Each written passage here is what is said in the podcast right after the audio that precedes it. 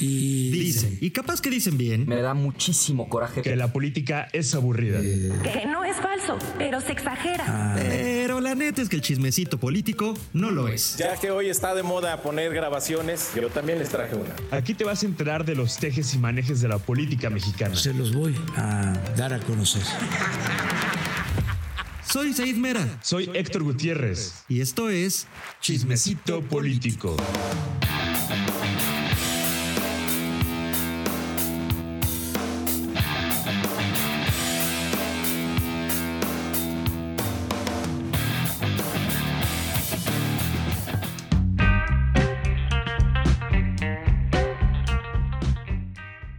Hola, hola.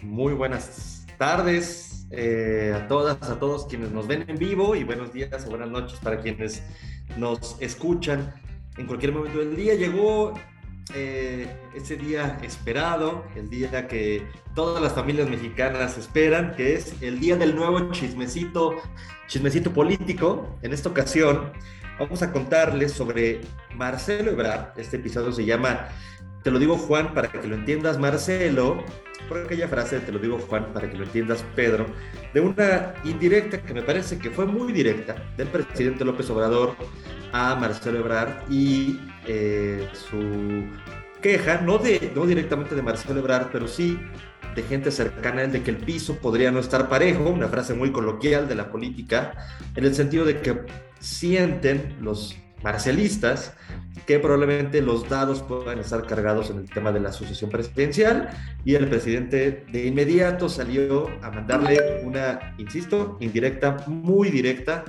a Marcelo Ebrard. Ese va a ser uno de los temas y también, de paso, vamos a platicar un poquito, eh, breve, porque es un chisme muy calientito, de la tamaliza que hubo ayer en Palacio Nacional del presidente con empresarios y que incluyó un pase de charola. Pase de charola, entiéndase como pues les paso la charola para que cada quien ponga sus 10. Es decir, que cada quien se moche con, no con 10 pesos, no con 20 pesos, con millones de pesos para el próximo sorteo de la lotería que tiene como fin apoyar eh, alguna causa del gobierno. Me acompaña como cada episodio Héctor Gutiérrez, editor en jefe de Radio Fórmula. Héctor, ¿cómo estás?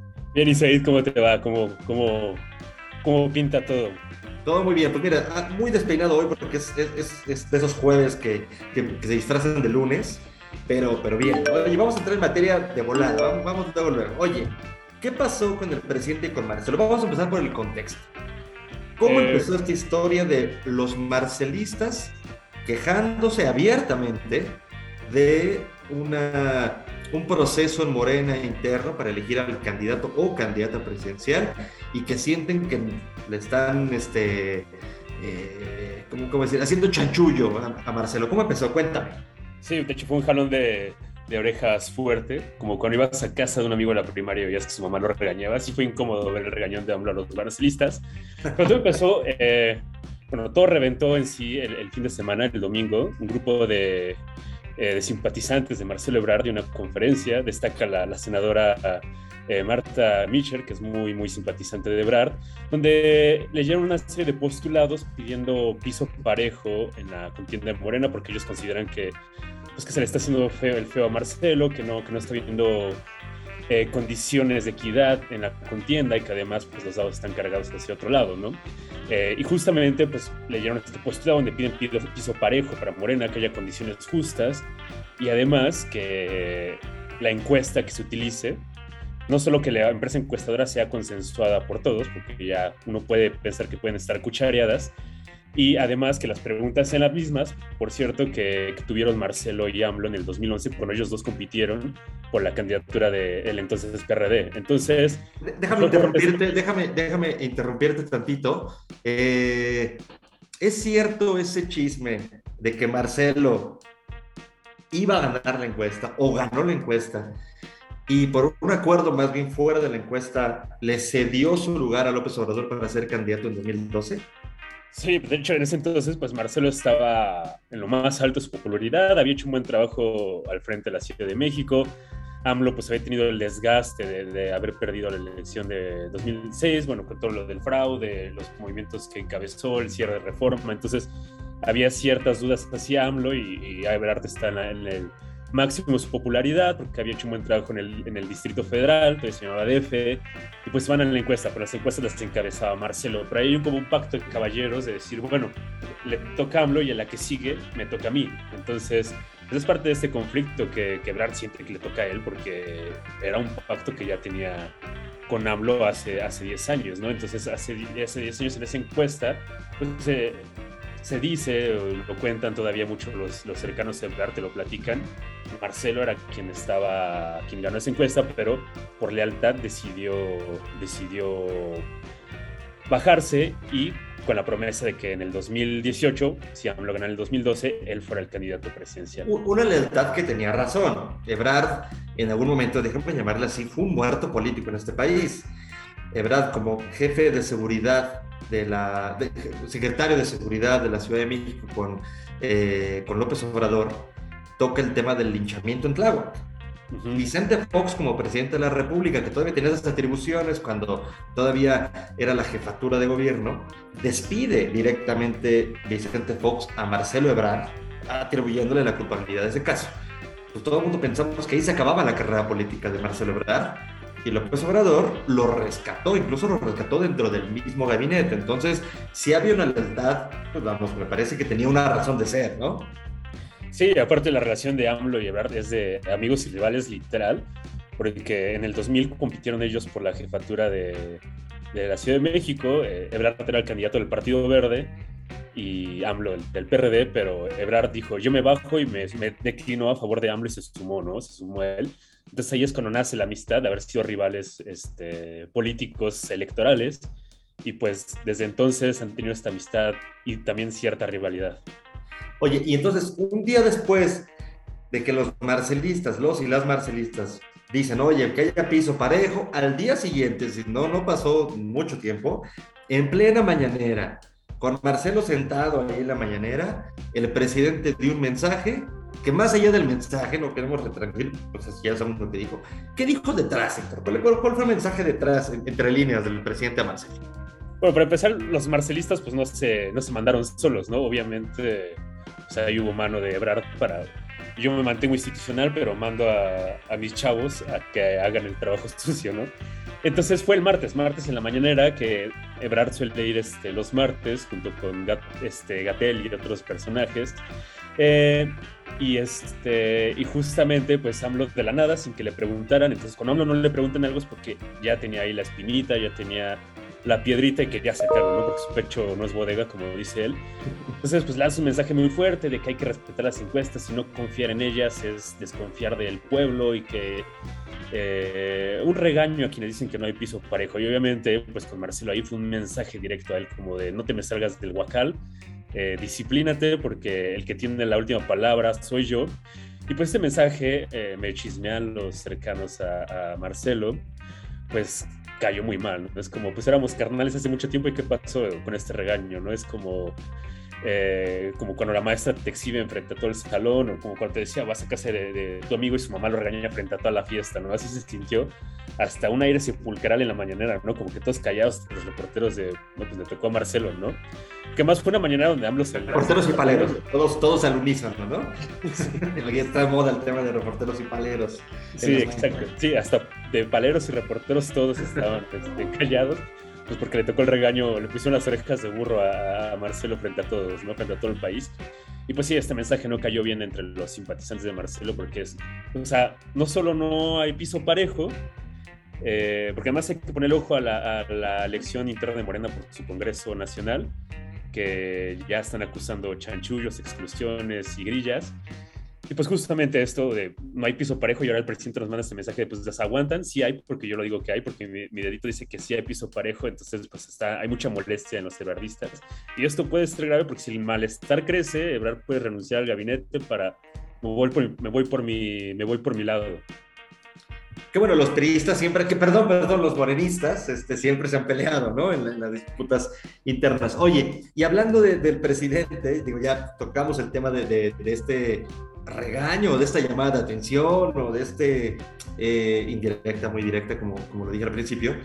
hablando del presidente, ayer cenó con empresarios, una cena eh, muy formal, es decir, de pronto el presidente tiene reuniones, pero en esta ocasión sí hubo este banquete, ¿no? El banquete fueron los famosos tamales de chipilín muy conocidos en Chiapas. La verdad nunca he tenido el gusto de probar alguno, pero sabemos que son de, de, Chiapas, o al menos un ex compañero de trabajo aseguraba que los tamales eran. Pero bueno, lo relevante, bueno, muchas cosas relevantes. Una de ellas fue el tema del pase de, de charola, Héctor.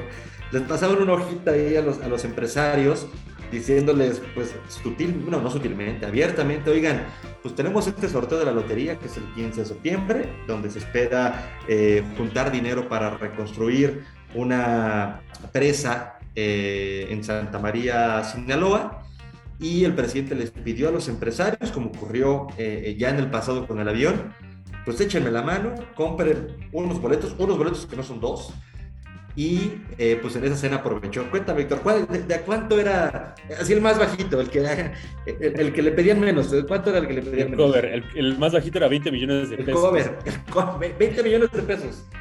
Híjole, Luego, muchos, a los que no invitó ayer el presidente, yo creo que dijeron, híjole, pues me, me, libré de 20 millones de pesos, ¿no?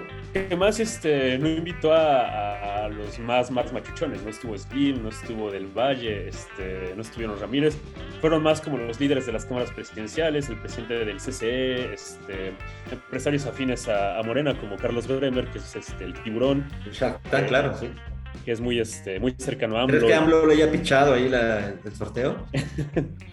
sí, supongo que sí, pero pues les aplicó el pase charola de 20 millones, 25 y 50.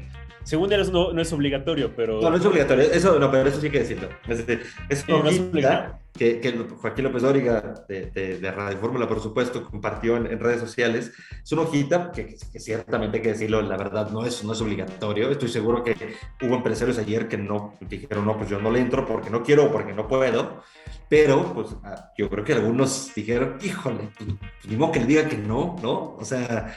Es como cuando vas a la iglesia y te pasan la charla. Ah, claro, dices, uy, me, ven aquí, me ven arriba, ¿no? sí, si no das tus moneditas, pues te sientes mal, ¿no? De, me van a jalar las patas en la noche por andar este, no dando limosna. Exacto, exacto. Bueno, aquí no limosna, aquí es un, una cantidad importante. Entonces, al que menos le pedían era 20 millones, había otra casilla de 25 y había otra casilla de 50 millones. Bueno, espérame, porque había una cuarta casilla. La casilla de o más de 50 y ahí tú ya ponías de tu ronca letra ponías ahí si era de 51 hasta, el, hasta lo que trajeras ahí de morralla, ¿no? Este, oye, y este, este dinero, o sea, sí les van a dar boletos de lotería, ¿no? O sea, si yo compro 20 millones, me dan 20 millones de billetes, ¿no? Sí, son este, unos lotes que tiene el gobierno federal en playa. Ah, pero eso es lo que se va a regalar, ¿no? Sí, lo que se va a, lo que se va a rifar. Y Sam cree, bueno, quiere juntar alrededor de mil millones de pesos para justamente rehabilitar esta presa allá en Sinaloa. Y pues este, el, regalo a cambio, bueno, el, premio, son unos lotes que, tiene el gobierno ahí paradisiacos en la playa, en, justamente en Playa Espíritu, porque además la gente poco sabe, pero el gobierno por alguna extraña razón tiene hoteles y terrenos turísticos este, muy bonitos que fueron adquiridos. De hecho, una casa de Calderón de la que poco se conocía, que está en Cancún, se va a rifar próximamente. Este, la casa de descanso presidencial que Calderón nos tenía bien guardadita, por cierto, no, no la conocíamos hasta que se reveló hace poco. Y, este, y justamente... Es un chismecito de ese tipo de cosas, ¿eh? Sí, pues era una, era una casa que, que, ah, caray, ¿a poco Calderón tenía una casa de vacaciones este, en Cancún? Pero sí, o sea, se la tenía bien guardadita. Pues de hecho fue un escándalo porque un funcionario de Fonatur pues la estaba ahí rentando básicamente, poniéndola de Airbnb. Bueno, no tan así, pero la estaba rentando. Airbnb, Airbnb. Exacto, lo, lo corrieron y pues este, este, esta casa veraniega que es del gobierno federal, de la presidencia, porque Calderón la hizo, pues también la van a rifar, ¿no? Son estas rifas que hace AMLO de terrenos turísticos del gobierno federal. Algunos de, estas, de estos terrenos y propiedades también son confiscaciones, ¿no? Es decir, también... Sí, al narcotráfico, este o U otros delitos, ¿no? O sea, este, enriquecimiento ilícito, enriquecimiento ilícito. el instituto para devolverle al pueblo lo robado, pues también hace. Yo espero que algún día. Yo voy a comprar un, boleto de, de esta No soy muy afín a la lotería, no por otra cosa. Pero yo espero algún día que nos pongan en renta el departamento de Peña Nieto en Madrid. Ahí sí le entro. Ahí sí yo por mi boleto. Ahí sí vale la pena un montón, ¿no? pero creo que ya, ya lo anda vendiendo Peña Nieto, así que entonces, pues igual aprovecha la ofertón ahorita. Voy a jugar lotería, pero si me gano el dinero en efectivo voy y se la compro a, a Peña Nieto, ¿no? Sí, los de García Luna en Miami. Los de García Luna en Miami. Sí, tantas propiedades que hay de política. De verdad, hay que hacer un chismecito de, de esto. Oye, Héctor, y bueno, volviendo al tema ya para, para empezar a, a, concluir este tema de Marcelo y empresarios, hay una parte que me parece que es importante y que cruza los dos temas, y ahí te va la, la bolita. Si Marcelo es a ver, los empresarios, querramos o no, juegan un papel en la elección presidencial, ¿no? Este, y no, lo, no quiero decir por financiamientos debajo del agua, más allá de esas, de esas cosas que puedan pensarse, pues sí, me parece que tiene una opinión importante y suele ocurrir que en las elecciones presidenciales los empresarios pues toman al menos cierta postura hacia algunos candidatos, ¿no?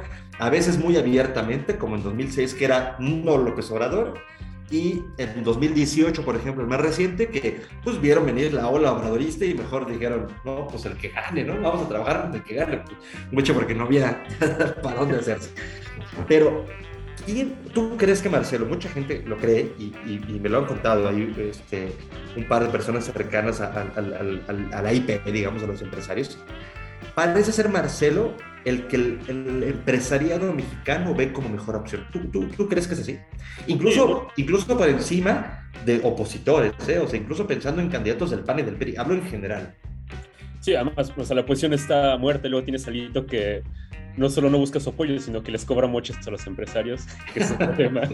Entonces, sí, o sea, lo más fuerte que, que podrían apostar es alguien como Marcelo, que lo ven como un perfil moderado, que pues que sí apuesta a la inversión, si no, no tendría estos, estos encuentros grandes con ellos, que les genera confianza y que además genera mucha confianza en las clases medias, Marcelo, pues sí, sería, sería como su gallo, ¿no? En caso de que hubiera esta, esta división dentro de, dentro de Morena. Oye, ¿y tú ves que si Marcelo se sale de Morena, haya un apoyo abierto de los empresarios no hablo de los empresarios, evidentemente hay corrientes y hay eh, pues muy, muy distintos. Daniel Chávez, pues yo creo que va a apoyar al que sea de Morena. ¿no? Daniel Chávez Vidanta, que ha sido eh, pues mencionado como amigo del presidente y que tiene ahí sus eh, que veres en el Tren.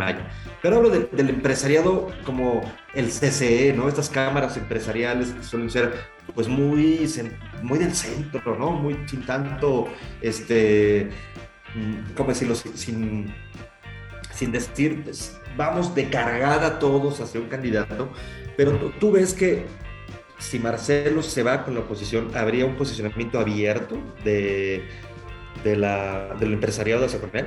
Yo creo que sí, lo verían muy fuerte, porque, o sea, la oposición no tiene candidato y, y, es arriesgarse, ¿no? No, pues si nos vamos directamente con un candidato que no tiene posibilidades, nos estamos quemando de cara al próximo gobierno. Pero si ven que ahí la contienda se está cerrada, se está cerrando y que si le dan un empujoncito uno puede de definir el, el, el, futuro de la carrera presidencial, pues obviamente sí van a tomar una postura, como lo han hecho en 2002, en 2006. 2018 era tan abrumadora la diferencia que le bajaron. Sí hubo un momento como que estaban ahí tratando de apoyar tanto a Naya como a mí, pero pues al final se bajaron porque la ola estaba muy fuerte. Y si aquí se empiezan a ver que se empieza a emparejar la cosa, yo creo que sí van a empezar a, a jalar por el candidato que ellos vean que les conviene más o que ven que, que pueda adecuarse más a lo que ellos tienen como idea del país. El chismecito en aquel 2018, eh, muchos habló, y al menos lo que, lo que me han contado sí ocurrió así, como una presión de un sector del empresariado, sobre todo el que no quería que López Obrador fuera presidente, que le pidió muchas veces, no una, no dos, varias veces al presidente Peña Nieto que bajara a mí. O sea, le pidieron baja a mí porque acuérdate que además en ese entonces el gobierno, a través de la, entonces, este, no, ya era la fiscalía, eh, estas denuncias contra Naya y todo este tema de, de, de, de legal, digamos, contra, contra Naya, que después pues, pues parece ser si fue un ataque pensando debilitarlo porque nunca se le encontró nada ni se le acusó formalmente de nada.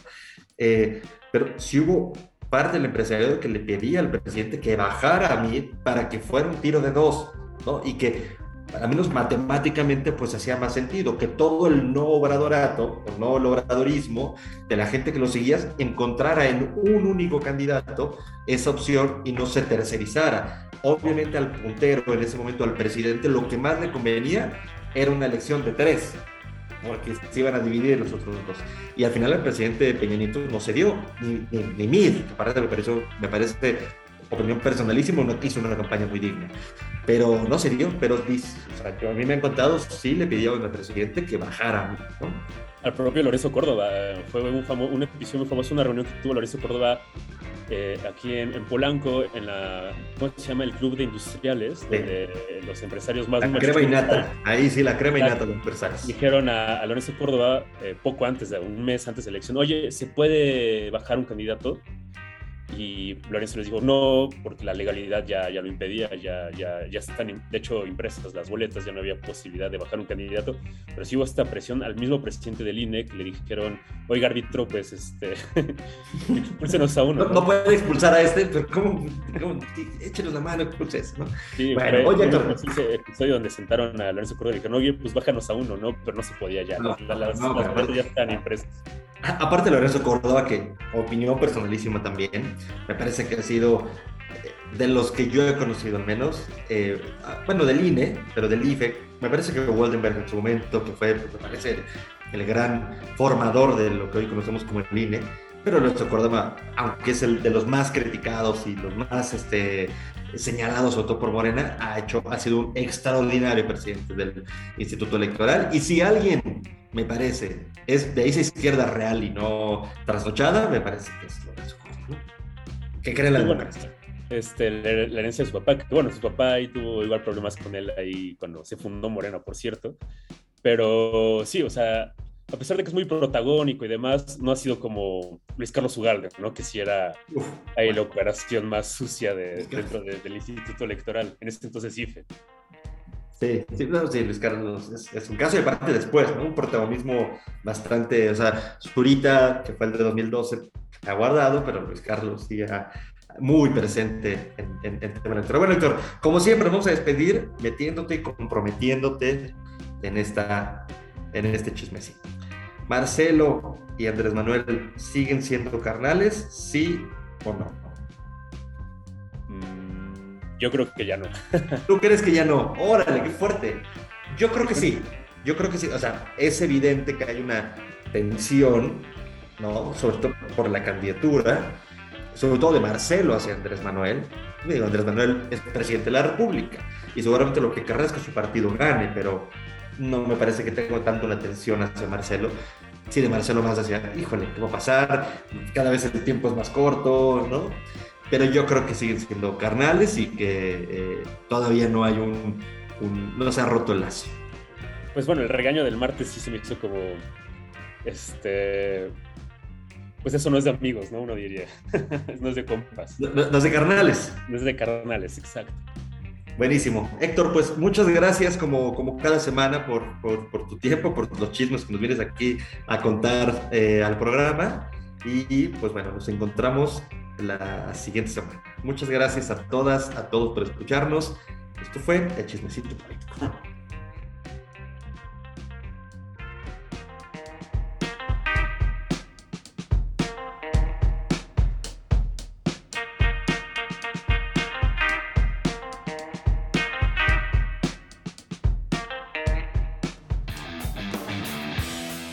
Ahora vienen los créditos. Este podcast fue presentado por Isaid Mera y Héctor Gutiérrez. En la edición, Aldo Rafael Gutiérrez y Uriel Islas. Muchas gracias. Nos escuchamos en la próxima.